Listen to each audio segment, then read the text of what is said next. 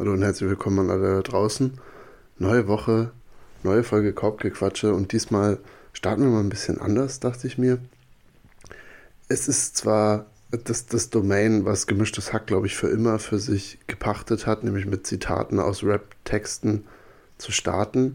Das heißt, ich weiß nicht, ob ich mich jetzt überhaupt strafbar mache, aber ich, ich muss es auch machen, weil es ist äh, eine sehr schöne Line bei, auf einem Album gefallen, was ich in letzter Zeit sehr viel höre. Und äh, da geht es um Basketball und ich dachte, keine Ahnung, wir, wir machen hier mal frische Sachen.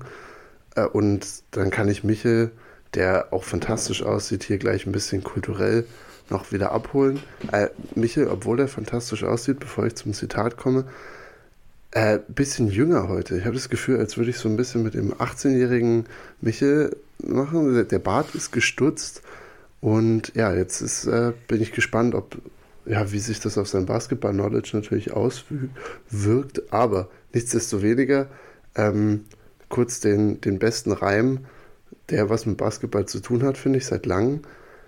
Ich versuche mal einfach den ganzen Verse hier vorzulesen. Ähm, genau. Bitch, ich mach fünf Hunnis zu fünf Tauis, geh raus und verhau die Summe wieder, plus ich mache mehr Riesen als die Mutter der Antetokounmpo-Brüder. Äh, das ist, das ist mein herzlich willkommen, Michael. Was, was hältst du davon? Also, als ich das das erste Mal gehört habe, das war OG Kimo. Track heißt Fiesling, Album Fieber. Wie gesagt, höre ich sehr viel in letzter Zeit, holt mich enorm ab. Und unter anderem auch diese Line. Also, er, der, Kimo ist einer, der gerne Basketballreferenzen verwendet aber die hat mich besonders abgeholt. Was sagst du denn dazu? Grüß dich. Ja, ist eine, ist eine gute Line. Ähm, also ich feiere ich feier auch immer Basketball-Referenzen in Songs. Ich mag das einfach. Äh, auch, ja. Ich kenne die Line jetzt nicht. Oder ich kannte sie vorher nicht. Kein OG Kimo-Fan. Ähm, nee, nicht, also, ja, höre ich einfach gar nicht. Ähm, ja, es ist eine geile Line. Also, ist eine, ist eine gute Line. Ich müsste mir jetzt meinen ganzen Song anhören, um jetzt zu sagen, ob das auch, ob der Song auch gut ist. Die Line jetzt, so wie du sie vorgetragen hast, äh, finde ich auf jeden Fall sehr gut. Finde ich, hab, sollte ich mich vielleicht an den Cover mal probieren. Ähm, so, so, mhm. Ich habe das so ein bisschen so vorgetragen, fand ich wie so ein, wie so ein Schuljunge, der jetzt gleich noch den Erlkönig noch hinterher zum Besten gibt. So, so hat sich's angefühlt bei mir. Äh, Alltime Great natürlich auch der Rezitatoren-Wettstreit. Uh.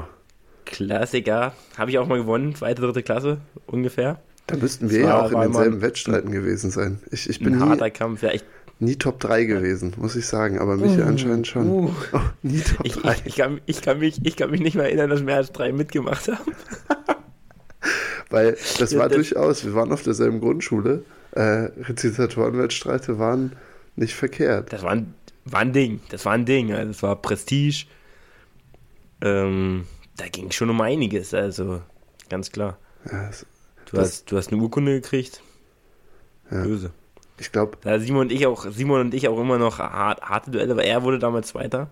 Uh. Äh, da war Bad Blood, da war viel Bad Blood auch. Also äh, da war die Missgunst war ganz groß. Aber bei mir dann natürlich auch, wenn er hätte gewonnen, klar. Ähm, ich könnte jetzt auch wieder mitmachen. Ich hatte mir einen Schnauzer stehen lassen.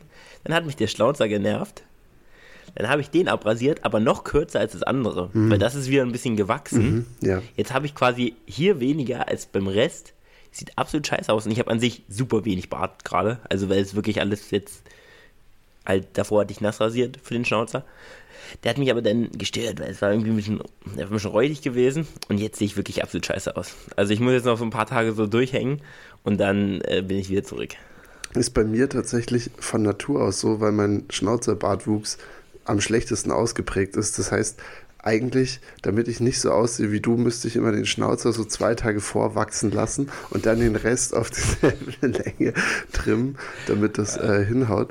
Aber ja, finde ich komisch, was der Schnauzer manchmal ausmacht, weil das ist ja auch der Bart, den man, glaube ich, so als erstes bekommt äh, in der in der Pubertät. Aber jetzt bei dir, wie gesagt, sonst außenrum ist, ist alles ganz normal. Aber dadurch, dass die Oberlippe so kahl ist, dachte ich jetzt wirklich, Mensch, das ist, wie du sagst, der, also, da kannst du gleich nochmal beim Rezitatorenwettstreit dich anmelden. Das ist schon witzig. Hier ist, hier ist auch relativ kurz, aber ähm, ja, beim Schnauzer, aber ich muss nur sagen, früher, das war ja kein richtiger Schnauzer, den Nee, ich hatte. ein Pflaum. Ich weiß auch nicht, warum ich den, ja, warum ich den, es gab eine Zeit, wo ich den stehen lassen hatte. Welches Alter? Hm, Boah, das ist eine gute Frage. Ich weiß aber noch, das können die anderen kennen. Ich weiß, nee, Arne war dann noch nicht in unserer Klasse, klar. Aber Simon auf jeden Fall, kann ich dir auch noch daran erinnern, kam Frau Huber mal an mir vorbei. Ehemalige Klassenlehrer. Oh, ich weiß nicht, Name-Dropping hier schon wieder am Start. Ist egal. Auf jeden Fall kam dann. Frau Huber, kam eine Lehrerin vorbei und meinte, Michi, rasier mal deinen Bart. und dann, äh, ja, es war wirklich, er war relativ lang Aber nicht dick. und halt nee, gar nicht dick und halt so, also wirklich ganz weich. Also da war kein, hier, das ist ja alles rau, das ist, ja, und das war wirklich weich. Also es war wirklich, es war, es sah auch mies ekelhaft aus. Nichts gegen die Leute, die sowas tragen, kann jeder rocken, wie er will. Aber auch bei Comics, also oder bei Comics oder bei Animationen, und wenn ein Nerd dargestellt werden wird, hat er immer so eine leicht, also hat er auch so einen Pflaumen da oben. Ja. Halt sehr, Nicht, sehr, sehr dunkle ja. Haare auch meistens, so schon so schwarze Haare, aber halt so zwölf Stück und die sind dann aber sehr lang, deswegen sehen die so aus, Genau. als würden sie über die ganze Oberlippe gehen. Ja, weiß ich nicht. Ganz, ganz schlimme Zeit gewesen. Aber ja. Shoutouts an alle, die 16 sind und denken, dass sie sich den stehen lassen können. Aber wie gesagt, du sagst es, wir, wir haben trotzdem alle lieb. Das ist, äh, sind Style-Entscheidungen, die jeder treffen kann für sich. Fall. Und deswegen, Und manche kriegen ja vielleicht auch keinen anderen Bart. Also keinen anderen Schnauzer. Und wollen dann trotzdem den Schnorri rocken.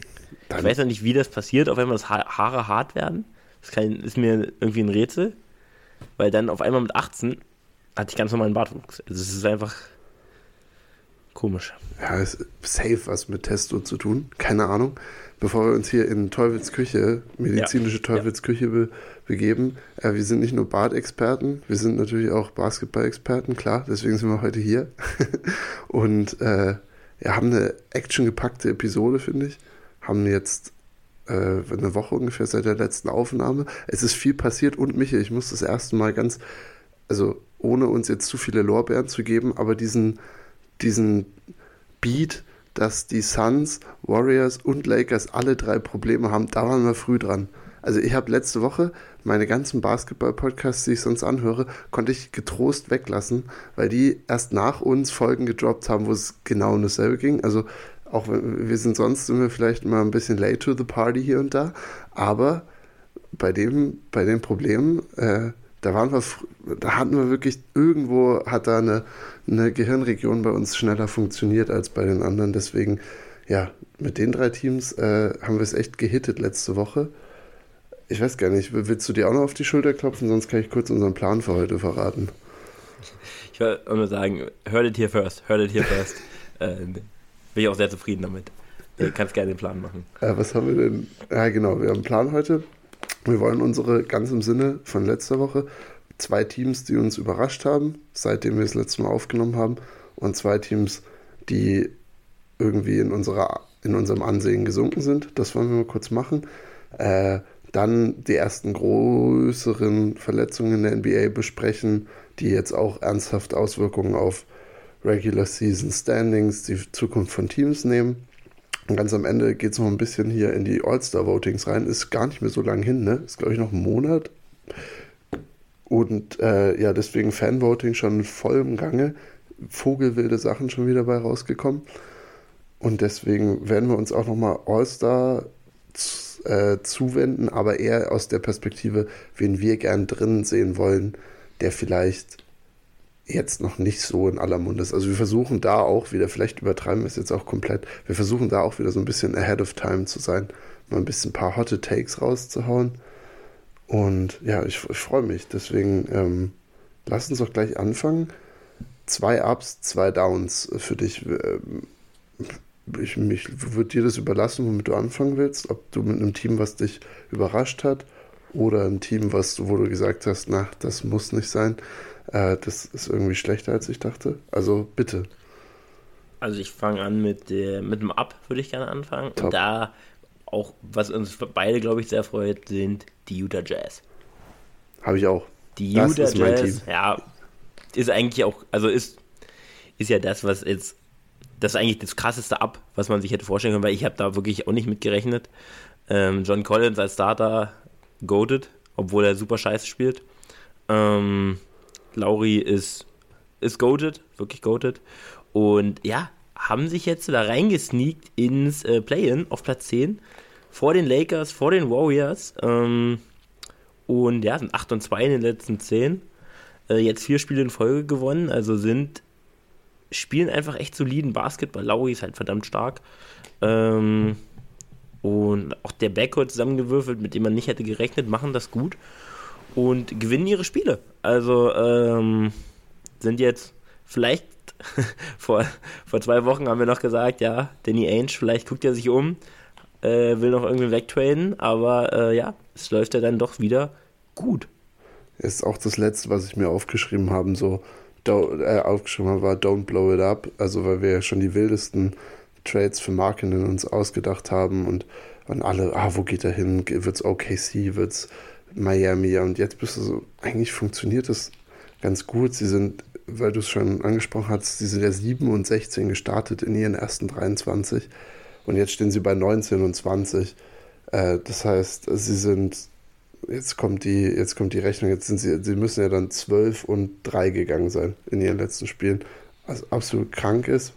Äh, und ja, die, die Siege, die du angesprochen hast in den letzten 10, darunter sind dabei Philadelphia, zwar ohne Embiid, aber nichtsdestoweniger. Milwaukee, zwar ohne Dame, aber dann auch noch zum Beispiel ein komplettes Denver-Team, komplettes Toronto-Team, was auch Spaß macht gerade. Und auch die Heat, und die Mavs.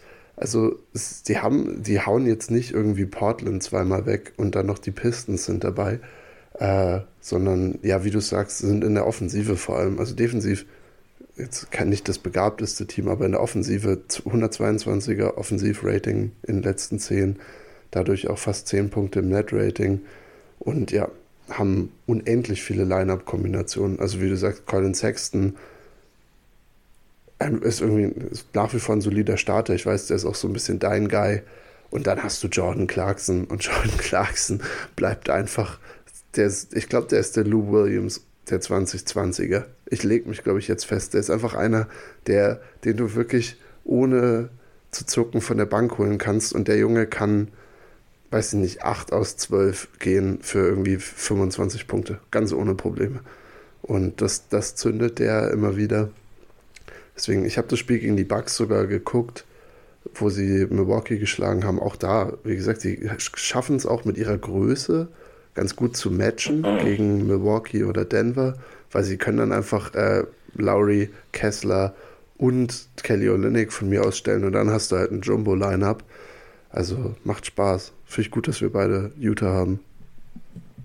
Ja, war eigentlich auch, also fand ich das Team, was mir da was als erstes da. Ich hatte noch die Knicks Perfekt. aufgeschrieben, weil mir mhm. die Knicks, Knicks auch echt gut gefallen. Also mit dem OG-Trade, ich finde, der passt da perfekt rein.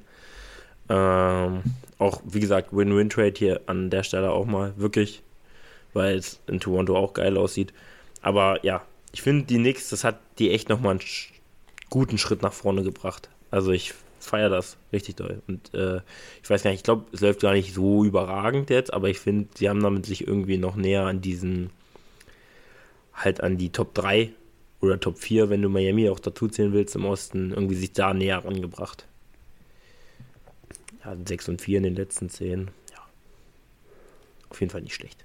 Wird ja auch, wird ja auch noch Zeit brauchen, aber Ananobi ist halt ja, gefühlt so, als wäre er für Thibodeau in einem Labor gemacht worden. Also es ist und, und das zeigt sich ja jetzt schon am Anfang, war ja viel hypothetisch, aber wie er eingesetzt wird und so. Und auch, auch offensiv übernimmt er ja wirklich eine Rolle. Also er ist ja viel mehr als nur ein Catch and Shoot.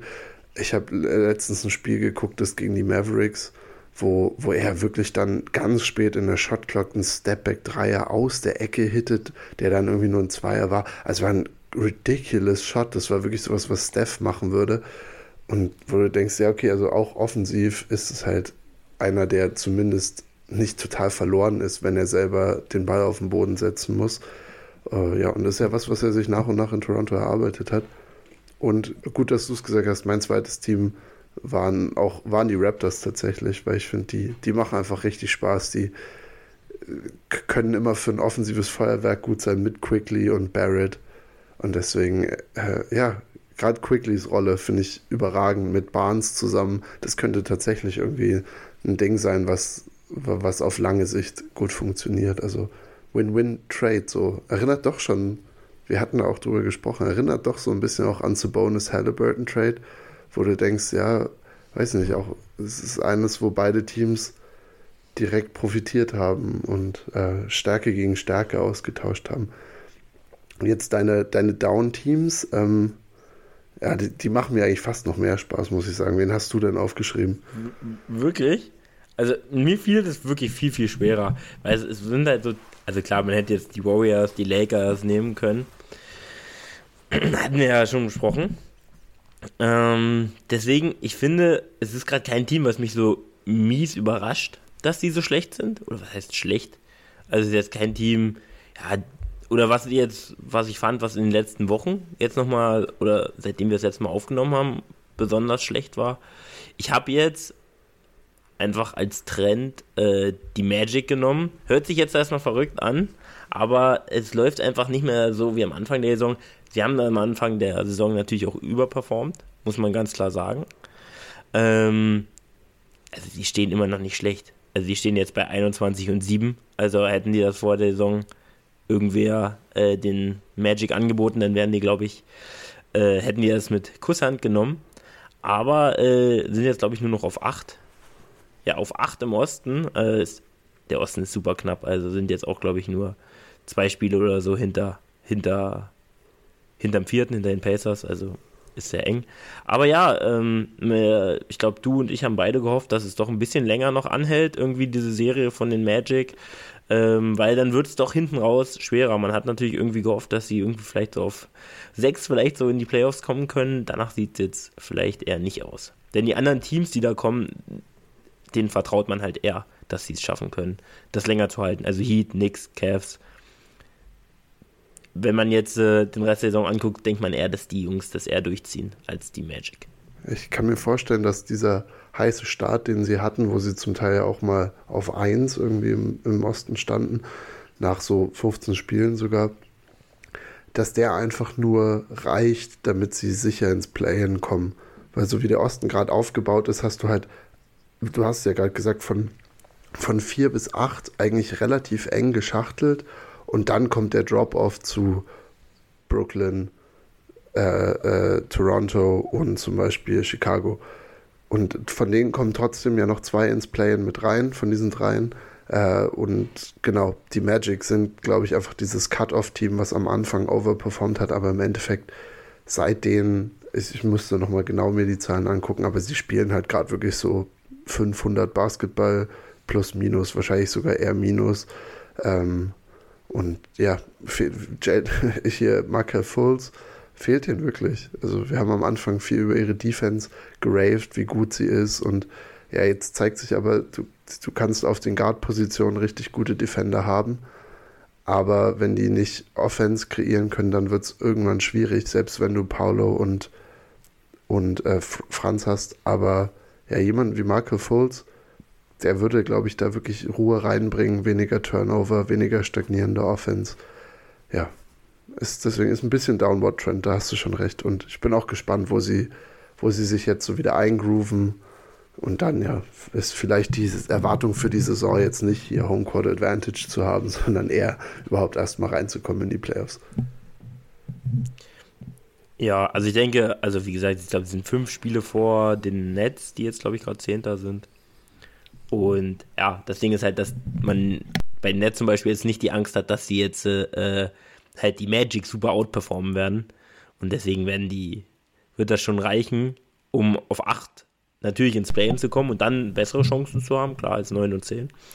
Aber äh, ja, so 7 und so, glaube ich, wird dann wird schwer. Äh, aber ja, ich bin gespannt, was die Magic da, wie es da weitergehen wird, weil wenn sie doch nochmal einen Run machen oder so, können sie vielleicht doch nochmal angreifen. Aber ja, ich denke, das eigentlich müssen sie in die Playoffs kommen. Das muss auch das Ziel sein, aber Play-In Play-in ist safe auf jeden Fall. Denke ich auch. Äh, ist jetzt auch interessant hinsichtlich der Trades, die vielleicht passieren können. Die Magic wurden, glaube ich, als die ersten Trade-Gerüchte hochgekommen sind, ja immer so ein bisschen gehandelt. Nee, die machen gar nichts, die lassen alles so, wie es ist, das läuft gerade. Aber jetzt, wenn irgendjemand einen guten Deal für Tyus Jones irgendwie da draußen hat, dann würde ich den vielleicht sogar nehmen, wenn ich die Magic bin. Äh, ich habe, weil du gesagt haben hast. auch so viel, so viel junge, gute Spieler noch, also die dann viel zu wenig Einsatzzeit kriegen, also auch ein Cole Anthony oder so teilweise. Ähm, ist ein super guter Spieler, den wollen bestimmt viele Teams auch haben. Also haben sehr viel Potenzial auch zum Traden. Denke ich auch. Ähm, weil du es äh, gesagt hast, mein Team, was ich als Down-Team noch habe, ist auch nichts, was wo es bestimmterweise gerade schlecht läuft. Aber ich habe die äh, Trailblazers genommen, weil sie äh, einen Rekord fast eingestellt haben in mehrerlei Hinsicht, haben 77 zu 139 gegen die Thunder verloren. Also minus 62 im Margin. Und da habe ich, da habe ich, äh, da habe ich ein paar coole Stats für dich. Da können wir von mir aus auch ein kleines Spielchen jetzt hier draus machen. Oh, scheiße, ja. Wir gehen in das Plus-Minus von Einzelspielern rein in diesem Spiel. Scoot Henderson hatte das schlechteste im ganzen Spiel und war damit ein Punkt, ist er am Rekord vorbeigeschrammt vom schlechtesten Plus-Minus aller Zeiten von einem Spieler in einem Spiel. Wie war es gut plus minus und dementsprechend auch der Rekord? Was denkst du? Also, äh, ich habe mir nicht mal die Box-Scores zu dem Spiel angeguckt. Ja. Also, ich habe auch nur das Ergebnis mitgekriegt. Ich wüsste nicht mal, ich weiß nicht, wie es gut gespielt hat. Muss ja schon viel gespielt haben. Da werden alle ein Minus haben, also da kann man sich ja sicher sein. Ah, minus 40? Ist gut Henderson minus 56? und war damit einen Punkt weg vom Rekord. Minus 57 ja. war irgendein Spieler, von dem ich noch nie gehört habe. Äh, der. Ja, dann war wirklich gut ja auch auf, wirklich auf fast jeder Minute drauf, wo die Portland Trailblazers outscored wurden. Absolut. Hat damit wirklich. Schön. Hat, hat alles gegeben. Äh, und genau noch ein paar weitere Rekorde. Äh, sie, sie, haben unter 30 Prozent aus dem Feld geworfen. Das war tatsächlich lowest Field Goal Percentage seit den Blazers. 2021, 2022 haben sie es schon mal geschafft. Äh, und den fand ich am witzigsten, instead. die Thunder hätten die Blazers geschlagen, wenn sie aufgehört hätten zu scoren mit elf Minuten im dritten Viertel. also böse, böse. Die Thunder hätten eine Minute in der zweiten Halbzeit spielen müssen und hätten, hätten gewonnen. Nur vom Scoring. Ist natürlich jetzt nicht realistisch, aber das waren alles so, das waren alles so potenzielle Sachen, die mir, die, die, die ich dazu aufgeschnappt habe zu diesem Spiel und ich, ich fand es sehr witzig. Also, das ist mein Down-Team der Woche, weil dass die Blazers nicht gut sind, wussten wir. Aber das Spiel war doch schon ein bisschen memorable. Ich habe natürlich auch keine Minute davon geguckt, sondern dann nur so mir danach das Internet und was das Internet dazu zu bieten hat, äh, reinge, reingezogen. Also es war wirklich abysmal. Ein Team, was man hätte auch nennen können, was ich verstanden hätte, wenn man das genommen hätte, wären die Bucks. 5 und 5 in den letzten 10. Aber wir haben über das beste Team der NBA gesprochen, die Celtics. Und die Bucks haben die Celtics mit über 30 vom Platz gefegt. Und äh, das ich hatte, kennst du das, manchmal freut man sich auf ein Spiel, was man gucken will. Und dann bin ich nur ganz kurz auf Instagram, ich habe extra so ein bisschen zugehalten und dann stand schon ähm, Celtics, Bench, Starters, Starting, äh, starting of the second half. Ähm, und da wusste ich schon so, ah, okay, das Spiel gucke ich mir doch nicht an. Ich glaube, die Bucks lagen mit 37 vorne in der ersten Halbzeit oder so ein Scheiß. Ähm, war eigentlich schade, weil ich dachte, das wird ein geiler Showdown irgendwie. Aber da sieht man mal, dass die Bucks dann doch deutlich besser sind als die Celtics. Das äh, ist wirklich äh, kritisch zu sehen, die Aussage. Aber hat gut gepasst. Die Bucks kamen, glaube ich, ja von der Stretch, wo, wo Janis auch öffentliche Kommentare gemacht hat. Das war, glaube ich, nach der Niederlage. War es gegen die Raptors? Ich bin jetzt, ich äh, verliere ein bisschen den Überblick, aber wo, wo wirklich, ähm, wo, wo, gesagt wurde, ah, wir müssen, wir müssen an allem arbeiten, an den kleinen Dingen. Und also es war wieder ein bisschen verkehrte Welt in Milwaukee und dann spielen sie halt gegen Boston. Boston hatte den Abend vorher gegen Minnesota gespielt, in einem Overtime-Thriller das gewonnen Und wenn du dann auf einmal gegen die Bucks spielst, dann haben die Bucks durchaus die Fähigkeit, dich da komplett zu überrennen. Das heißt, ich würde jetzt nicht super viel zu dem Spiel irgendwie reingeben, aber war halt ein Statement-Win. Ich glaube, es stand 75 zu irgendwas 30 in der Halbzeit und dann hat Boston halt gesagt, ach, weißt du was, bevor wir hier jetzt noch irgendwie Injury riskieren, können wir die auch alle runter machen, auf dem, äh, runter vom Feld und dementsprechend, ja, war, war vollkommen in Ordnung. Ich, ich wollte auch die Bugs nehmen, hätten sie nicht diesen, nicht diesen Statement-Win gehabt, dann wäre das durchaus meine Wahl gewesen. Ja, TNT hat sogar, das ist ein Fun Fact, hat das Spiel, die Coverage sogar abgegeben im dritten Viertel. Diese ganze, die TNT-Clique, also um Ernie und Shaq und äh, Charles, haben wirklich gesagt, im dritten Viertel, kommen wir schalten irgendwo anders hin. Das Problem war, dass am Donnerstag fast alle Spiele Blowouts waren, vor allem in dem frühen Fenster. Und dann haben sie irgendwie in einem anderen Spiel geschaltet, ich weiß nicht mehr welches, wo es dann minus 20 war, gerade der Score. Und dann ja, sind die so ein bisschen, haben so ein bisschen so eine Konferenzschaltung draus gemacht, weil, wie du sagst, es hat sich irgendwie die ganze Welt auf Bucks Celtics gefreut und äh, ja, wurden ein bisschen enttäuscht dann. Wie, wie viele meinst du, wie viele Spieler kannten Shaq und Charles von den Nicht-Startern? Oh. Also wenn wir jetzt sagen, zehn Spieler, 5 gegen 5. Thanasis kannten sie bestimmt, weil es der andere Antetokounmpo. Und danach wird es eng. Also bei den Bugs sage ich. Also ich sage, ich, ich würde Over-Under auf zweieinhalb setzen. Ja, ja, ja, ja, safe. Weil ich glaube, die beiden, die kennen wirklich. Das sind natürlich Grades, beides. Aber äh, ich glaube, so was so Rollenspiele angeht, da sind die echt. Da kenne ich auf jeden Fall mehr, würde ich sagen. Das, das stimmt, aber sie machen trotzdem geile Coverage. Sehr unterhaltsam, ja. Ja. Also machen wir weiter. Injury Corner. Äh, drei finde ich relativ mittelgroße bis sehr große Injuries, die passiert sind. Und ja, fangen wir mit der größten einfach an, weil das ist, es ist auch das, was dich persönlich am härtesten trifft, weil er dein, dein Fantasy-Pick war, dein Dark Horse, um dich zum, zum Basketball Fantasy Championship zu bringen. Ja Morant hat sich, hat das Labrum sich in der Schulter gerissen, muss operiert werden, ist dadurch raus für die Saison. Und ja, die Grizzlies offensichtlich in keiner Position mehr irgendeinen Run für die Playoffs zu machen oder irgendwas. Können vielleicht hoffen, dass sie einen guten Pick haben oder einen mittelguten Pick daraus kriegen aus der ganzen Sache. Aber ja, für die Grizzlies ist in meinen Augen jetzt sehr wichtig, einfach dieses Roster um Ja rum zu evaluieren. Also einfach zu gucken, was, welche Rollenspieler behalten sie, welche müssen weg. Und ja, Talent ein bisschen sortieren, aber damit erübrigen sich auch jegliche Trade-Fragen. Wie geht's dir denn mit dem, mit der Verletzung? Hast du ja auch jetzt eine persönliche Connection? Also ich war, ich war, ich war, war nicht nur enttäuscht, ich war, ich war sauer, ich war, ja, ich war einfach wirklich enttäuscht. Ich, ich, ich war am Boden zerstört, könnte man schon fast sagen. Weil eigentlich mag ich die Grizzlies auch, also Bane, JJJ. Ja, ist scheiße, muss man ganz ehrlich sagen, weil, wie gesagt, ihr sollte mich auch da zur Championship bringen. Nichtsdestotrotz, ähm, denke ich auch, das kann schon ein, zwei, was heißt gute Seiten haben, weil man hat schon gesehen, dass die Grizzlies, wenn sie vollständig waren, schon eigentlich ein geiles Team sind. Ähm, und dann auch im nächsten Jahr vielleicht wirklich, ja, angreifen können. Aber ähm, ich glaube, dass das trotzdem ein, zwei gute Sachen haben kann. Und also du sprichst an den Pick natürlich, weil sie werden jetzt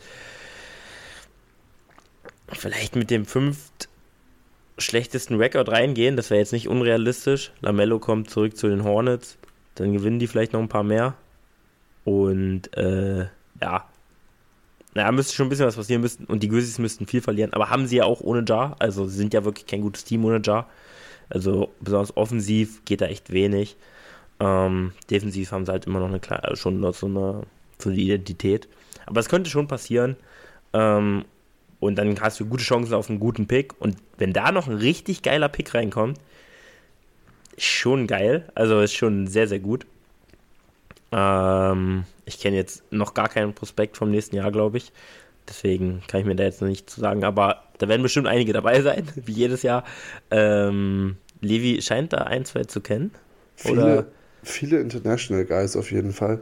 Es gibt diesen einen Belgier, auf den alle heißen, aber ich bin jetzt auch noch nicht noch nicht irgendwie super, super drin. Aber was so, glaube ich, nur der Overall Take auf diese Draft Class ist, dass du nicht das Superstar Prospect dabei hast. Und das ist ja eigentlich vielleicht auch was, was den Grizzlies vor in die Hände spielen würde. Wie gesagt, genauer, genaueres weiß man dann eher erst. Wir sind jetzt immer noch, noch nicht mal halb durch die Saison durch. Grizzlies stehen 14 und 24. Aber ich, mich würde es jetzt wundern, wenn sie 30 Wins knacken diese Saison. Also das, das ja. Das wäre sehr, sehr viel, glaube ich. Sind ja mit Jar 7 und 4 gegangen, glaube ich in den elf Spielen, in denen er da war. Und äh, da, ja, das, das war ja die Pace, die sie hätten halten müssen, um überhaupt noch so realistisch. Wie gesagt, die Jazz stehen jetzt bei 20 und 20, also sind ungefähr fünf oder sechs Spiele dahinter. Wie gesagt, Play-In hat sich damit erübrigt. Aber ja, was es für die Grizzlies heißt, ist interessant. Bane hat sich jetzt auch letzte Nacht verletzt, habe ich noch gesehen, am Knöchel. Ich weiß jetzt noch nicht genauer, wie lange der raus ist. Aber ja, es ist, ist jetzt viel. Ich glaub, ich, ich würde vor allem ähm, Clark, also nochmal Brandon Clark spielt für mich eine große Rolle, weil der jetzt auch von einer Achillessehnenverletzung zurückkommt, irgendwann demnächst und das ist auch schon fast ein Dreivierteljahr jetzt raus. Und das wäre zum Beispiel einer so ein Spieler, die du evaluieren musst als Team, kann ich mir vorstellen. Weil mhm. du halt in den viel Geld reinsteckst oder vielleicht auch nicht nach der Saison. Und dann musst du gucken. Ja, auf jeden Fall. Ich denke auch, dass ähm, Desmond Bain ist nur Day-to-Day, -Day, äh, steht im Injury Report. Also, ja. wie gesagt, schadet den Grizzlies jetzt auch nicht, wenn Bain fehlt, weil der ist gut. Verlieren sie halt noch, noch wahrscheinlicher. Aber ich denke auch, dass zum Beispiel jetzt, äh, die können ruhig mal gucken, ob äh, Trade Action irgendwas geht.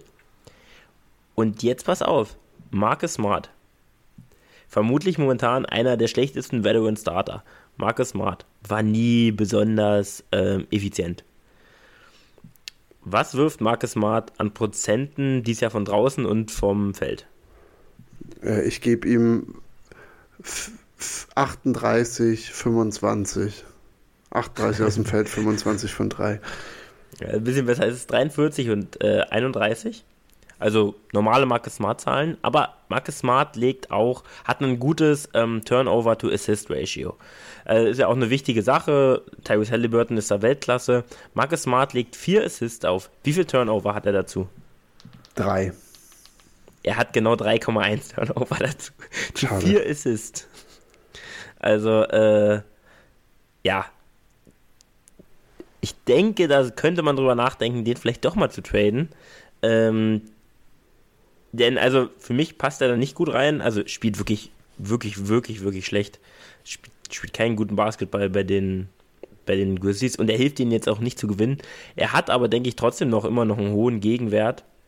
Ähm, und ja, die Fan, also die Fan kann er halt und ich würde schon überlegen, den vielleicht auch nochmal zu traden.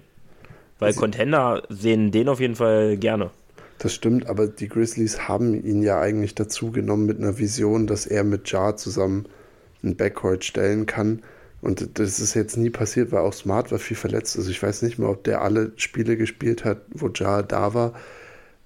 Und ich bezweifle, dass sie auf der, also ich bin bei dir, dass der bestimmt Wert hat, aber dass sie auf der Basis sagen, wir, wir hauen alles über den Haufen, unser komplettes Konzept äh, und, und versuchen es nochmal. Aber genau, ich, ich Salary-mäßig habe ich auch schon mitbekommen, es könnte es jetzt dann irgendwann aber auch eng werden für die Grizzlies und dementsprechend sind ja die Entscheidungen jetzt so, so wichtig, weil sie sind ja eigentlich an dieses Jahr rangegangen, okay, Jar kommt zurück, wir versuchen trotzdem natürlich in die Playoffs reinzukommen und einen Run in Playoffs zu machen, auch wenn wir jetzt nicht das favorisierte Team sind.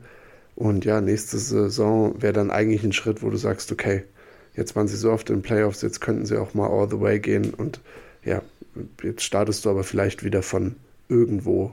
Also das ist, ich, ich bin auch noch am, ich bin am Hadern, wie welchen Weg die Grizzlies gehen können. Ich bin auch gespannt, was so die, der Local Beat und sowas dazu, dazu sagst, wie so Perspektiven für die Grizzlies aussehen. Weil wie du sagst, sie ich, können alles eigentlich gerade machen und nichts ist vielleicht garantiert, dass es Sinn macht. Ich bin, ich bin wirklich, äh, also ich bin die sollen Marcus Smart traden. Ruhig zu den Bugs. Jetzt ein. Sie kriegen vielleicht einen Spieler zurück. Entweder einen jungen Spieler oder halt Pixel. Irgendwas. Also sie müssen, glaube ich, irgendwas, weil der verdient jetzt auch nicht so wenig. Die müssen schon irgendeinen Spieler zurückkriegen. Aber, jetzt pass auf. Du kannst ja mit Bane und. Also, was kann Marcus Smart nicht? Marcus Smart kann nicht werfen. Also nicht besonders gut. Marcus Smart hat ein Spiel, wo er mal 8 aus 13 trifft oder so, aber er ist. Sonst würde er ja bessere Percentage haben. Ähm, und das brauchst du eigentlich neben Moment nicht. Du hast Desmond Bain, den du in Backcourt stellen kannst, neben Moment, die ein Deadly Backcourt sind, also sich auch geil ergänzen. Und dann hätte ich lieber einen Flügel. Also klar, Mark Smart kann auch auf der 3 spielen so, aber gib mir lieber einen richtigen 3D-Flügel, ähm, den du vielleicht ja auch draften willst oder irgendwas. Aber äh, Zaya Williams ist auch geil. Und äh, da finde ich, passt Smart gar nicht so gut rein. Also ich bin großer Fan davon, den zu traden. Ähm, ja. Sind wir gespannt, was da passiert. Äh, aber wenn du General Manager wärst, was würdest du für ihn verlangen? Würdest du einen First zurückhaben wollen? Ein First das und Salary Dumps halt von den anderen? Hm, hm, hm. Ja, eigentlich schon. Eigentlich willst du einen First Round Pick haben für ihn. Ich glaube auch, war ja ungefähr das, was sie auch abgegeben haben, wenn ich jetzt nicht ganz oft bin, aber das ist, äh, das ist zu viel, zu, zu viel äh, Pick-Talk, da bin ich nicht, nicht ja. gut genug drin. Andere Verletzungen noch, wie gesagt, die nicht so schlimm, aber Halliburton musste eigentlich am Spiel, in einem Spiel diese Woche vom Fade getragen werden und alle dachten, okay, das war es. Hat aber jetzt nur ein Grade 1 Hamstring Strain, äh, also leicht, äh, leichtes Zwicken im Hamstring und wird in zwei Wochen wieder evaluiert. Also für die Pacers, wo man dachte, okay, das ist genau wie letzte Saison wieder. Sie werden jetzt sacken mit ihm und dann kommen sie vielleicht ins Play-in rein. Nein, ist alles gut, haben auch zwei Spiele ohne ihn schon gewonnen, glaube ich. Äh, und werden einfach versuchen zu überleben und dann in, in sechs, sieben, acht Spielen ist er wahrscheinlich wieder da, hört sich so an. Und dementsprechend, das Team ist ja dieses Jahr auch durchaus ein bisschen tiefer als das, was sie letztes Jahr hatten, eben mit Bruce Brown, Obi Toppin etc. Und dementsprechend glaube ich nicht, dass das für die Pacers so einschneidend sein wird. Also sowieso nicht wie bei den Grizzlies, aber auch nicht so dramatisch wie letzte Saison. Wo stehst du da? Ja, denke ich, denke ich auch. Also sie stehen halt jetzt auch schon wirklich gut da. Es sind drei Spiele hinter den Bucks, spielen 23 und 15. Ähm, also, wie gesagt, er wird jetzt nicht so viel fehlen, dass das dafür sorgen würde, dass sie da komplett rausfallen, weil sie gewinnen ja trotzdem gegen schlechte Teams. Also klar, ohne Halliburton fehlt der mit Abstand, mit sehr, sehr viel Abstand der beste Spieler. Aber also ich hatte gesehen, dass er am 25. vermutlich schon wieder zurück sein soll. Das sind jetzt noch ja, zwölf Tage nach Adam Riese. Aber ja, lass es so sieben, acht Spiele sein. Das kann man schon überbrücken. Äh, gewinnen sie zwei und verlieren vielleicht trotzdem sechs oder oder keine Ahnung. Aber auf jeden Fall äh, wird das wird es nicht zu schlimm sein, denke ich mal. Und ja, ich bin auch heiß darauf. Also ein Matchup in den Playoffs zwischen Pacers und Bucks wäre natürlich wirklich sehr, sehr geil. Würde mich dann auch freuen, wenn, ja, eigentlich, man freut sich nicht, wenn jemand verletzt ist, aber äh, wie gesagt, die Pacers sind ein kleiner Angstgegner vor den Bucks. Ähm, man will natürlich trotzdem gegen die richtigen Pacers gewinnen. Äh, aber da war es schon so ein Konkurrent weniger im Osten, aber ist schon gut, dass er weniger verletzt, also dass er nicht so lange verletzt ist, weil ja, man dachte auch wirklich, dass es echt langwierig werden kann. Ja, auch für die ganze Liga. Bei, ja. Bei Jammuent genau das Gegenteil. Der hat sich noch warm gemacht in einem Spiel und wurde dann, äh, ist dann Season Ending. Bei ihm, also dieses, diese Schulterverletzung sehr skurril einfach bei Janu nochmal, weil das ist ja, er war ja sogar im Training und hat bei einem Layup irgendwie anscheinend gemerkt, dass irgendwas komisch war in seiner Schulter. Also es muss ja nach einem Sturz etc. gewesen sein. Und dann ist er erst, also er ist nicht direkt auf eine Verletzung folgend ins, ins äh, Krank oder auch zum MRT gegangen, sondern ja, also und, und dann sofort Season Ending. Aber das ist, ist halt, weil die ja, weil, weil die Schulter halt operiert werden muss und dementsprechend ist die Recovery-Phase Recovery einfach sehr lang. Ja, interessante Zeit für Jar jetzt auch, aber wie gesagt, äh, eine letzte Verletzung noch. Äh, Chris Paul bricht sich die Hand. Ist jetzt auch erstmal, der ist tatsächlich ein bisschen länger raus für die Warriors. Ich habe sechs Wochen mal gelesen, bis er evaluiert werden soll. Und Chris Paul dadurch, Ja, ich weiß gar nicht so richtig, was ich dazu sagen soll, weil äh, der war einer der wenigen, wo du gesagt hast, keine Ahnung, der hat jetzt nicht die Defensive der Warriors ausgemacht in den großen Teilen, wie es andere Leute gemacht haben, fand ich. Und ja, dementsprechend ja, Chris Paul raus und ist eigentlich im Endeffekt nur eine Frage mehr, die die Warriors vor der Brust haben, wie es bei ihnen weitergeht. Nur kurze Frage zum Warriors. Denkst du, Pascal Siakam kann sie retten? Hm, retten kann die keiner. MJ, Fair. MJ. MJ könnte ja. die Jungs retten vielleicht. Aber ja. ähm, nein. Ich, also, ja, sie werden besser auf jeden Fall. Also, Siakam ist ja kein schlechter Spieler, also der würde ihnen auf jeden Fall helfen. Aber ja, Kuminga ist ja nicht schlecht. Und Draymond Green kommt wieder.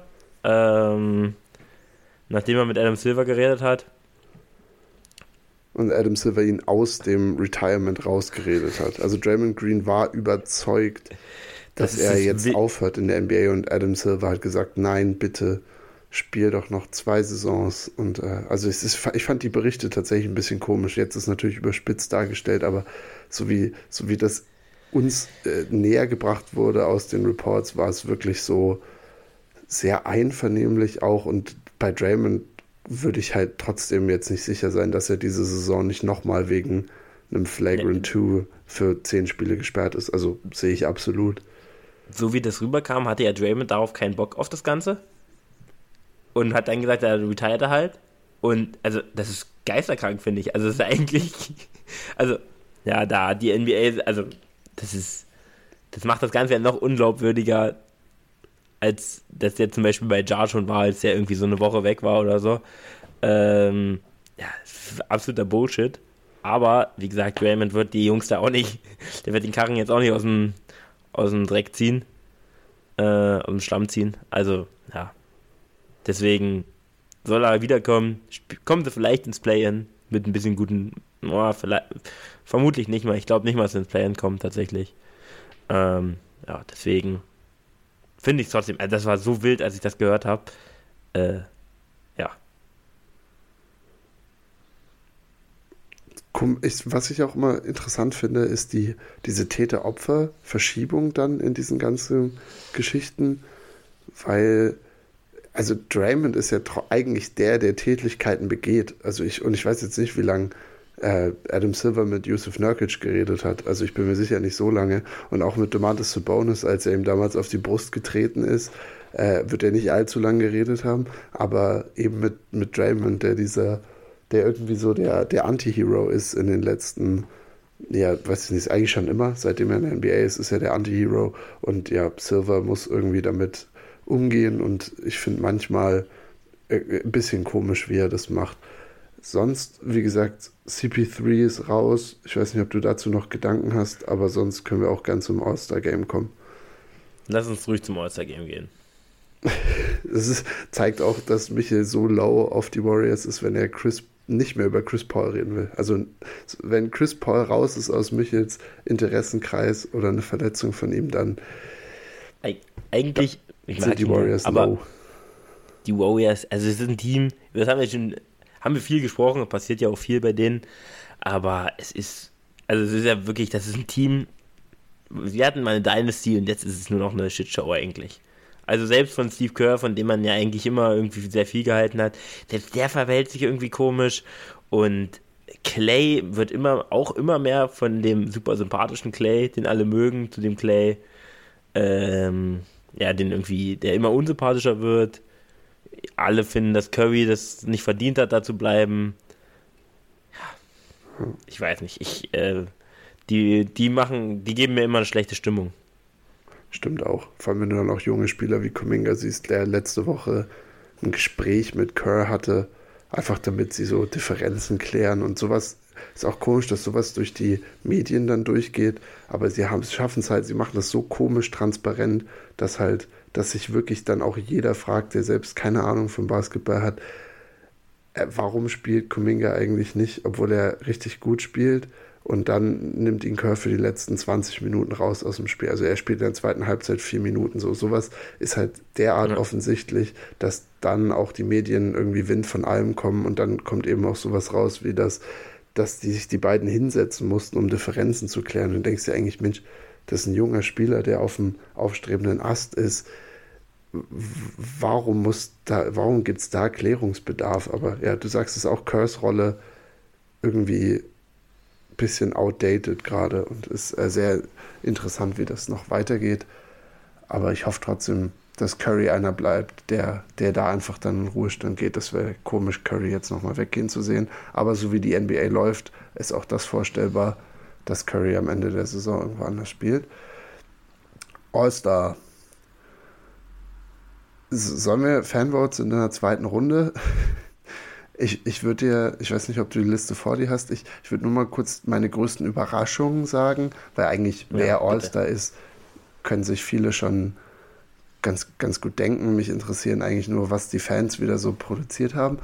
Und dann geben wir mal unsere, unsere Dark Horses an, also wo, wo wir sagen, das, das könnte einer sein, den ich gern sehen würde und der vielleicht eben jetzt mit Verletzungen für Halliburton etc. so ein Auffüller sein würde, wo es dann aber trotzdem nice ist.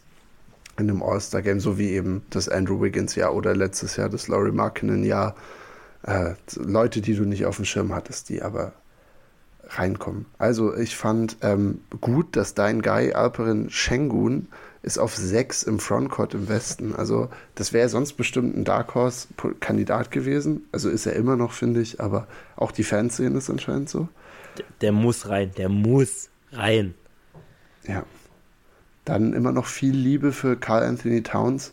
Komischerweise. Also ich habe das Gefühl, dass NBA-Fans, die dafür voten, einfach sehr viel bei alten Storylines hängen bleiben, weil, also ich fand jetzt nicht, dass Cat irgendwie eine Ostersaison gespielt hat. Aber er hat Leute, die das denken. Jetzt Frontcourt im Osten können wir mal kurz durchgehen. Finde ich, sind eigentlich die üblichen Verdächtigen. Ich finde es nice, dass Porzingis mit reingerutscht ist auf der 6. Finde ich, ist auch ungefähr so die Range, wo er es theoretisch verdient hätte. Zweitbester Celtic momentan. Drittbester. Zweitbester. Okay. Sagen wir, ähm, dann, was dich natürlich ärgern wird, aber was ich sagen muss, ist ein solider Punkt. Julius Randle auf der 8 spielt leider in den letzten zehn Spielen wie ein All-Star. Er hat in den ersten zehn Spielen zwar gespielt, als müsste er bald nach Europa oder Taiwan rüber, aber letzten zehn Spiele spielt er wirklich wie ein All-Star. Also ich weiß nicht, ob es mit mit dem Ananobi-Trade zusammenhängt oder, oder mit den Systemen, die dadurch für ihn frei geworden sind, wo er mehr Touches kriegt. Aber auch zum Teil, wenn ich mir Nix-Spiele angucke, er hat krankes Shotmaking und das über einen längeren Zeitraum jetzt schon. Also diese sehr physischen Stepbacks, wenn er die trifft, dann ist das unfassbar gut. Und dann, dann ist er, finde ich, dann gehört er da auch so ein bisschen mit rein. Ähm, auf den Guard-Positionen auf den Guard-Positionen. Kyrie Irving wird reingewählt von den Fans, macht Sinn aus Fanperspektive. Wüsste ich jetzt nicht, ob ich Irving als All-Star geben würde. Äh, ja Morant auch interessant mit elf Spielen, wollten sie ihn trotzdem dabei haben. Und Clay Thompson, immer mein Favorite, wir haben gerade über ihn geredet, kommt, ist äh, laut Fans der zehntbeste Guard im Westen. Und das glaube ich nicht. ja. Und dann dann aber auch wieder verrückt, finde ich. Devin Booker auf 9. Devin Booker auf 9. Wo ist Devin Booker nicht Top 5? Wo ist er Devin nicht Book, Top 5? Devin Booker spielt vermutlich die beste Saison seiner Karriere. Und die Fans, die, die geben ihm nichts dafür. Also, also das raff ich auch nicht. Eigentlich ein Amerikaner, der auch irgendwie im ja ist, so als Goer und so. Denn, also das hat für mich irgendwie gar keinen Sinn gemacht. Ich glaube, Arizona einfach ein Staat, der zu vernachlässigen ist. Also ich mit den paar Amis, mit denen ich Kontakt habe, so äh, Arizona nie gern gesehen bei Leuten. Und äh, da KD ist halt mit da und Kevin Durant ist dementsprechend einer, der, der sicher reingewählt wird, aber das nimmt halt das Spotlight weg von Booker. Also, äh, die, die Guards im Osten, ja, eigentlich da Vogelwild nur ähm, LeMello, finde ich. Also ist in Ordnung, dass man ihn dabei haben will, aber der achtbeste Guard, der, der müsste erstmal ein paar Spiele irgendwie spielen. Also. Ja, ich finde das auch relativ okay, das Voting da, muss ich ganz ehrlich sagen. Ja. Also, gut, Trey Young hat vielleicht ein bisschen viele Votes so, Also auf zwei. Mehr als Lillard, mehr als Mitchell, mehr als Maxi. Weiß ich jetzt nicht unbedingt, aber. Und aber mehr als Jalen Brunson. Fast doppelt ja. so viel wie Jalen Brunson. Also um das nochmal ein bisschen.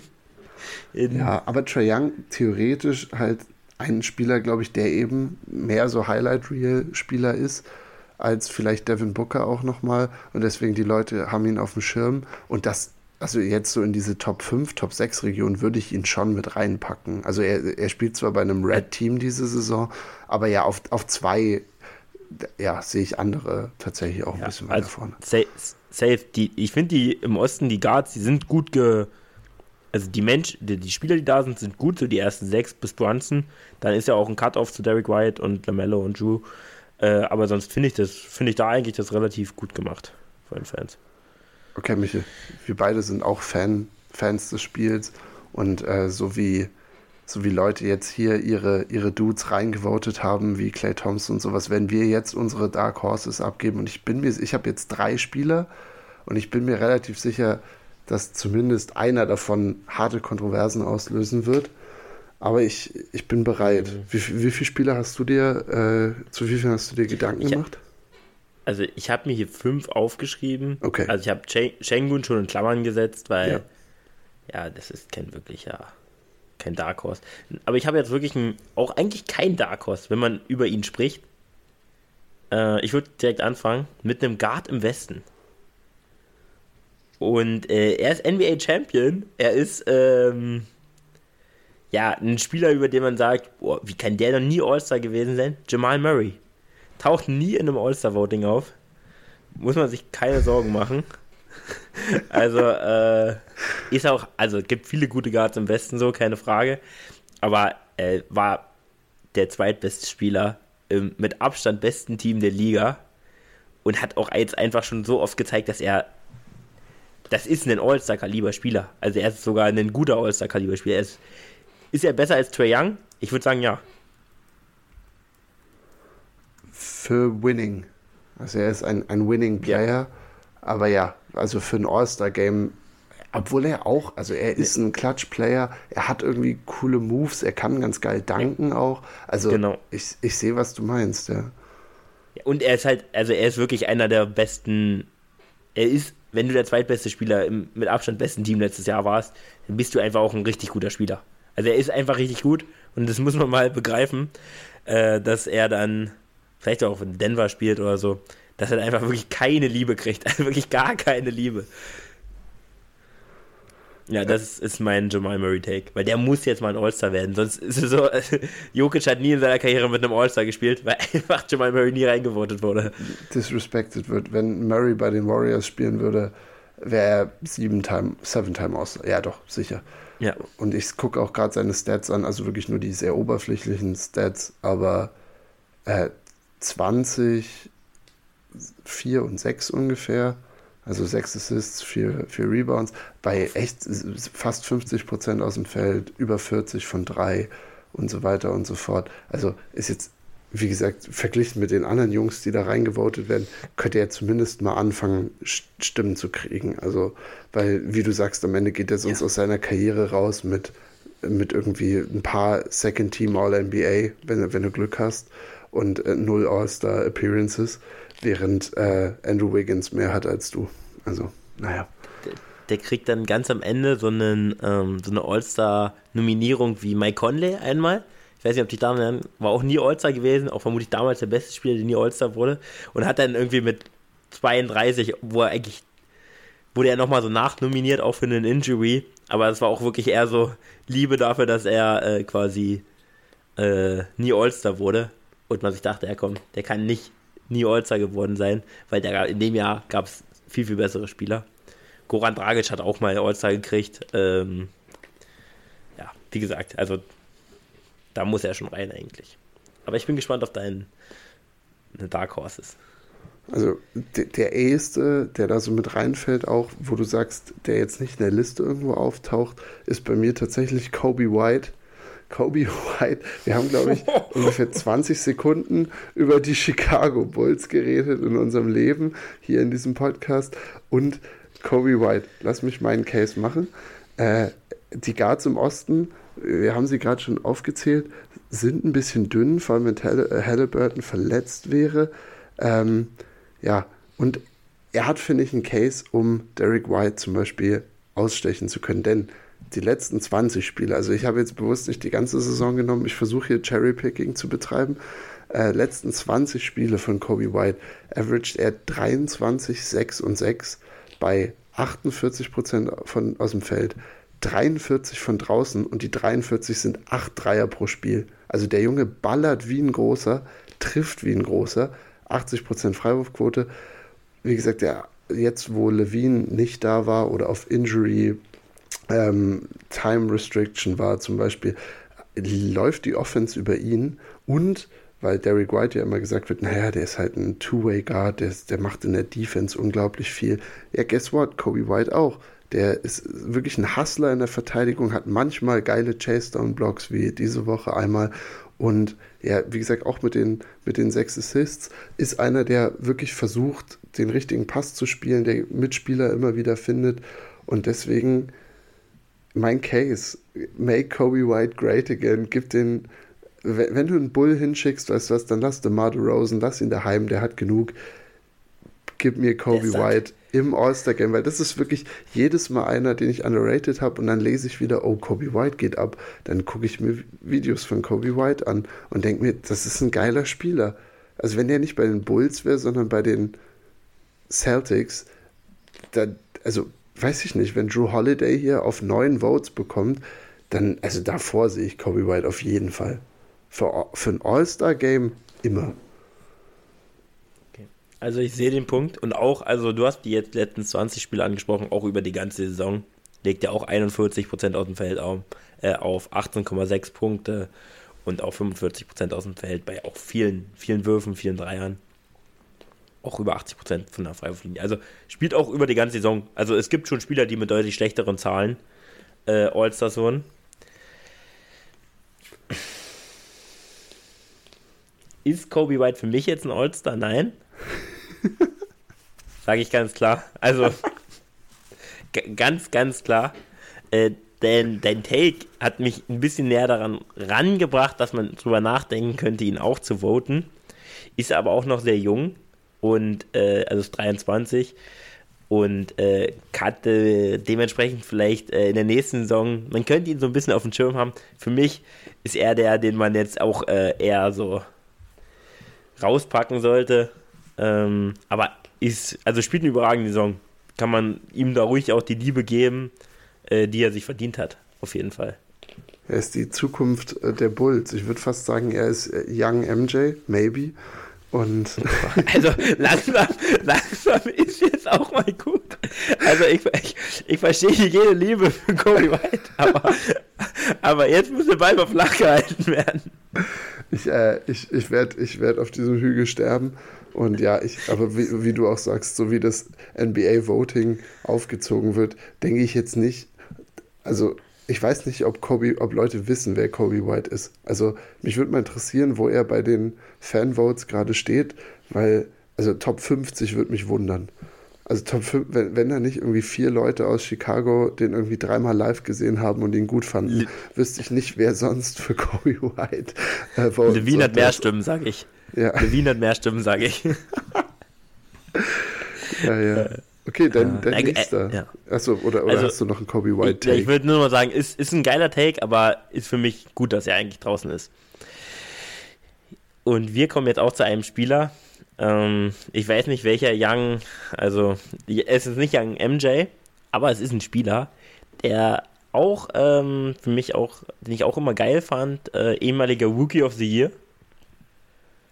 Ja, die guckt, ich äh, nenne dir mal die Splits. Also die legt 20,4 Punkte auf, wirft 38% aus dem Feld bei 5,5 Versuchen, trifft aus dem, aus dem, aus dem Feld 48 Prozent. Also 38 Dreier oder was? Ne, 38 Prozent, ja, Dreier, genau, okay. Dreierquote. Bei 5,5 Versuchen, also auch nur ein gutes Volumen. Ähm, wie gesagt, 48 Prozent aus dem Feld. Und ähm, legt 8,4 Rebounds auf und 6 Assists, 1,5 Blocks, 1,3 Steals, zwei Turnover. Und das sind All-Star-Numbers, muss man ganz ehrlich sagen. Also 20, 8,5 und 6 legt der gute Mann auf mit 1,5 Blocks, 1,5 äh, Steals. Scotty Barnes. Fair. Hundertprozentig fair. Also der, der ist das perfekte auf, Dark Horse. Ich glaube, du, also wenn wir hier ein Spiel draus gemacht hätten, hättest du damit gewonnen.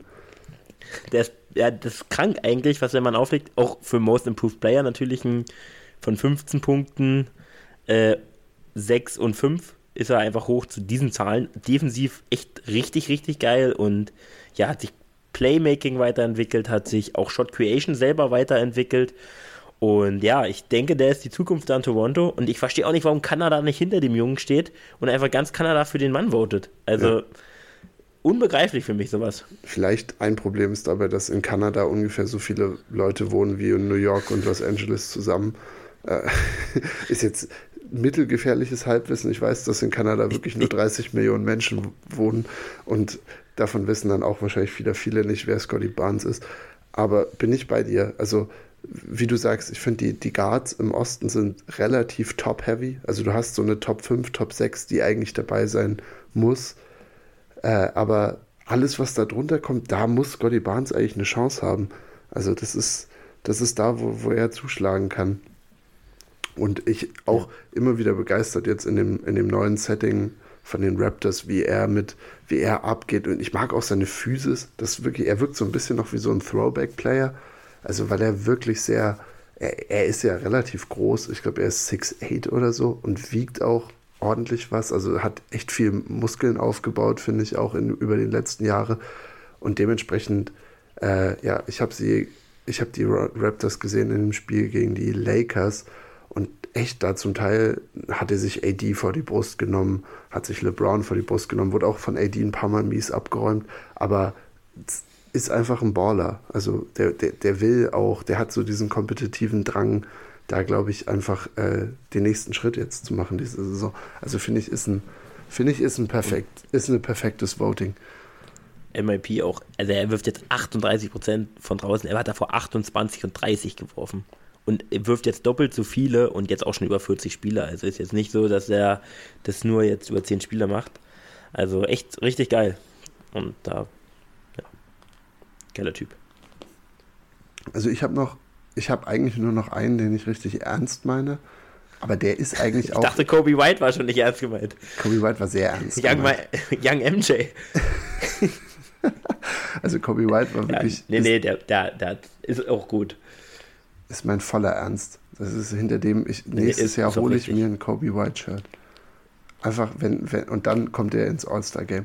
Jedenfalls, äh, ich, ich habe noch Wemby aufgeschrieben, aber dann habe ich, das habe ich, bevor ich in die Liste reingeguckt und natürlich wollen auch alle Leute Wemby sehen, weil ich glaube, der wäre wirklich einfach spaßig. Und bei Wemby ist es eher ein Dark Horse, weil ich finde, er ist, eigentlich spielt er bei einem zu schlechten Team und er selber hat jetzt auch nicht die, überragenden Nummern, die du erwartet hättest. Ich könnte mir aber trotzdem vorstellen, dass er reinkommt, weil äh, ich meine, der ist jetzt noch 20 Jahre hoffentlich in der NBA, der Mann, aber den musst du eigentlich jedes Jahr mit reinnehmen. Wenn du einfach da so ein.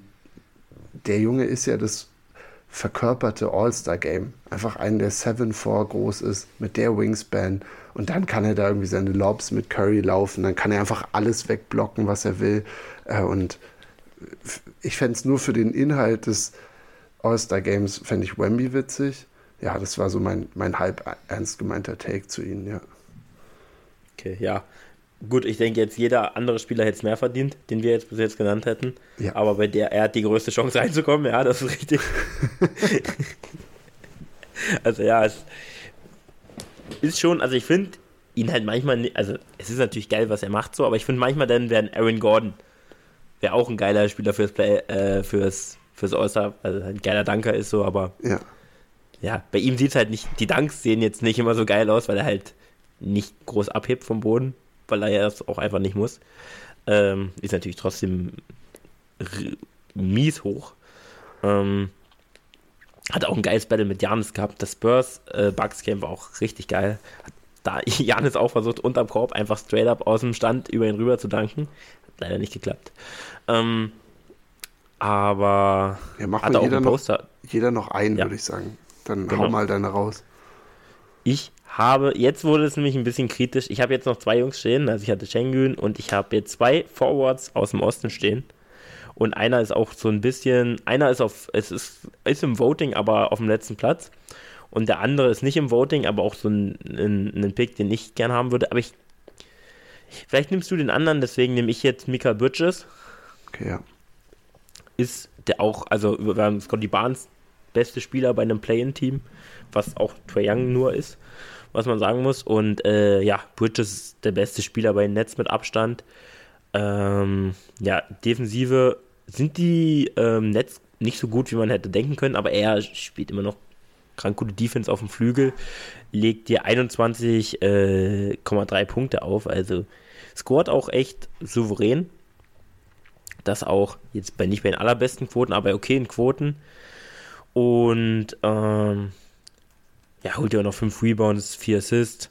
Ähm, und ja, ist dann einfach der beste Spieler, wie gesagt, in einem Play-In-Team und hat sich dann, finde ich, auch irgendwo verdient, da reinzukommen. Also letztes Jahr hat er noch krasser aufgelegt, aber hat nicht so viel bei Brooklyn dann gespielt am Ende. Aber ich denke schon, dass der sich das verdient hat, da reinzukommen. Weil er auch eine ganz andere Rolle jetzt natürlich hat. Muss viel mehr selber kreieren als früher in Phoenix. Hat es ja auch zurückgehend zu letzter Saison gezeigt, weil das, das ja die große Frage war, was macht Bridges jetzt, wo er nicht nur noch Rollenspieler ist. Und er hat gezeigt, naja, ich, theoretisch kann ich dein 1B bei einem echt sehr, sehr guten Team sein, wenn du willst, weil er einfach selber genug kreieren kann. Ich glaube, mein letzter Spieler geht in eine ähnliche Richtung, weil ich dachte, wir müssen ihm ein bisschen Liebe geben. Und auch wenn wir gesagt haben, dass die Magic ein bisschen abfallen, nehme ich Franz Wagner. Ich muss ihn. Ich wusste, dass du ja, ihn nimmst. Das wäre mein anderer Spieler gewesen. Das wäre mein anderer Small Forward aus dem Osten gewesen. Der muss dabei sein. Also, wenn, wenn ein junger Spieler irgendwie die NBA repräsentieren soll, dann finde ich, dann kann er da schon schon irgendwie eine Rolle spielen, auch jetzt mit 21 Punkten, 6 Rebounds, 4 Assists. Äh, bei, wie gesagt, naja, der, der Dreier immer so, immer so ein bisschen schwierig mit fast unter 30 Prozent, aber das ist ja auch gar nicht sein Game. Also das ist was, woran er auf jeden Fall arbeiten muss. Und wahrscheinlich, ich sage in der ersten Saison, wo Franz seinen Dreier unter Kontrolle wieder hat und vielleicht sogar sich verbessert zu den ähm, Zahlen, die er mal ganz am Anfang aufgelegt hat, bisschen höheres Volumen wirft, dann ist er wahrscheinlich auch All-Star, weil dann average er halt nicht 21, sondern 25 und ich habe das Gefühl, sobald du 25 Punkte average bist du schon in so einem engeren Kreis, wo du sicher was kriegst. Jetzt Orlando Player wird jetzt nicht die super vielen Votes bekommen, aber jetzt für mich als, als Dark Horse finde ich ihn auch echt sehr, sehr gut geeignet, weil er spielt wirklich eine gute Saison. Die Magic machen trotzdem einen Schritt vorwärts. Und ja, gibt, gibt dir eigentlich relativ viel. Du, du, hast es ja gesagt, wir sind beide, glaube ich, große Fans von ihm. Und deswegen dachte ich, der, der kriegt nochmal eine Honorable Mention hier am Ende. Ich bin jetzt nicht so heiß auf ihn wie auf Kobe White, aber fast. Ja, Young Detlef Schrempf. Ähm, nee, also wenn man auch hört, finde ich, so von Dark Horse aus Amerika hört man oft halt Bankero, Paolo. Äh, aber ich finde auch, dann hätte sich eher lieber Franz verdient. Ähm, also Bankero, die sind ja beide so das Face der Magic und ich finde auch, die hätten sich eigentlich einen All-Star verdient, weil sie dann einfach auch zu gut dafür sind. Ist bei ihnen halt ein bisschen schwieriger als bei den Hawks oder auch bei den Nets, weil da gibt es halt einen Spieler, den du voten kannst überhaupt. Äh, und hier gibt es halt zwei, die sich vielleicht auch dann die Picks noch ein bisschen teilen. Orlando jetzt auch nicht, äh, auch nicht der Markt, aber äh, wie gesagt, ist ein guter Tick. Ich habe mir schon gedacht, dass du ihn mit reinnimmst, deswegen, äh, sonst hätte ich ihn auch noch genannt, weil, ja, spielt einfach eine Season, die auch vor, also in manchen Jahren reicht das für eine All-Star-Season, auf jeden Fall. Weil er auch viel, äh, was nicht in den Sets zu sehen ist, viel im Eye-Test, weil er einfach ein geiler Zocker ist. Genau ich, ich, ich gucke gerade auch, also man muss ja auch sehen, der Frontcourt im Osten ist auch eine harte Nummer, um, um da reinzurutschen, weil wie gesagt, du, du hast immer Janis, Joel, Tatum, also Embiid ja. und Tatum, hast du immer mit dabei. Und dann Jimmy Butler mögen zumindest die Leute noch, Randall, ja. Adebayo, also das sind halt so die, die, die gefestigten drei, äh, da kommst du eh nicht dran vorbei und dann hinten raus müssen sich halt immer Leute Plätze teilen, die es vielleicht unter anderen Umständen auch verdient hätten. So, also das ist, ist, so, so, so läuft es halt, aber ich bin echt zufrieden auch mit unseren Picks. Es war sehr unterhaltsam. Ich finde, wir hatten auch das äh, ein bisschen Spaß dabei, äh, auch wenn ich da hauptsächlich für gesorgt habe mit meinen kontroverseren Picks. Uh, aber wie gesagt, du hast das Spiel gewonnen, allein wegen Scotty Barnes. Und ja, dann, dann war es das von meiner Seite, glaube ich. Und du kannst jetzt gerne die Leute rausleiten mit, weiß ich nicht, abschließenden Gedanken. Kannst auch nochmal einen kompletten Monolog starten, wie du willst. Und dann hören wir uns nächste Woche. Ich starte nochmal einen ganz kurzen Monolog. Ich habe nämlich gestern Morbius geguckt. Äh, Film von äh, Sony, Marvel-mäßig ist das. Ähm, und ich weiß, also der wurde ein paar Mal verschoben und äh, hat super schlechte Kritiken gekriegt. Also wirklich wurde dadurch äh, durchs Dorf gezogen, äh, von Kahn gespannt äh, und wirklich, also wurde richtig, wurde sehr, sehr schlecht bewertet. Und äh, wund, also ja, ein paar Sachen kann ich irgendwo verstehen, aber ich fand ihn echt nicht so schlecht. Also ist auf Netflix, guckt ihn ruhig, ruhig an, bildet euch eure eigene Meinung. Ich fand ihn jetzt wirklich, wirklich, wirklich nicht so schlecht. Es war halt ein Marvel-Film, es war ein Superheldenfilm, so ein bisschen auf Anti-Held gemacht so ein bisschen Venom-mäßig halt. War nicht schlechter als Venom 2, fand ich. Ähm, und deswegen, also ich bin jetzt auch nicht der Filmexperte. Ich habe mir jetzt, ich bin jetzt nicht mit den super hohen Erwartungen reingegangen. Ich fand den Film aber trotzdem äh, nicht schlecht. Und ähm, ja, war ziemlich gefloppt in den Kinos, aber ich, äh, ja, ich hätte mir trotzdem gern einen zweiten Teil gesehen, ähm, aber es soll eher nicht kommen, da halt so schlecht lief. Ja, aber äh, das war meine Empfehlung und äh, damit macht's gut.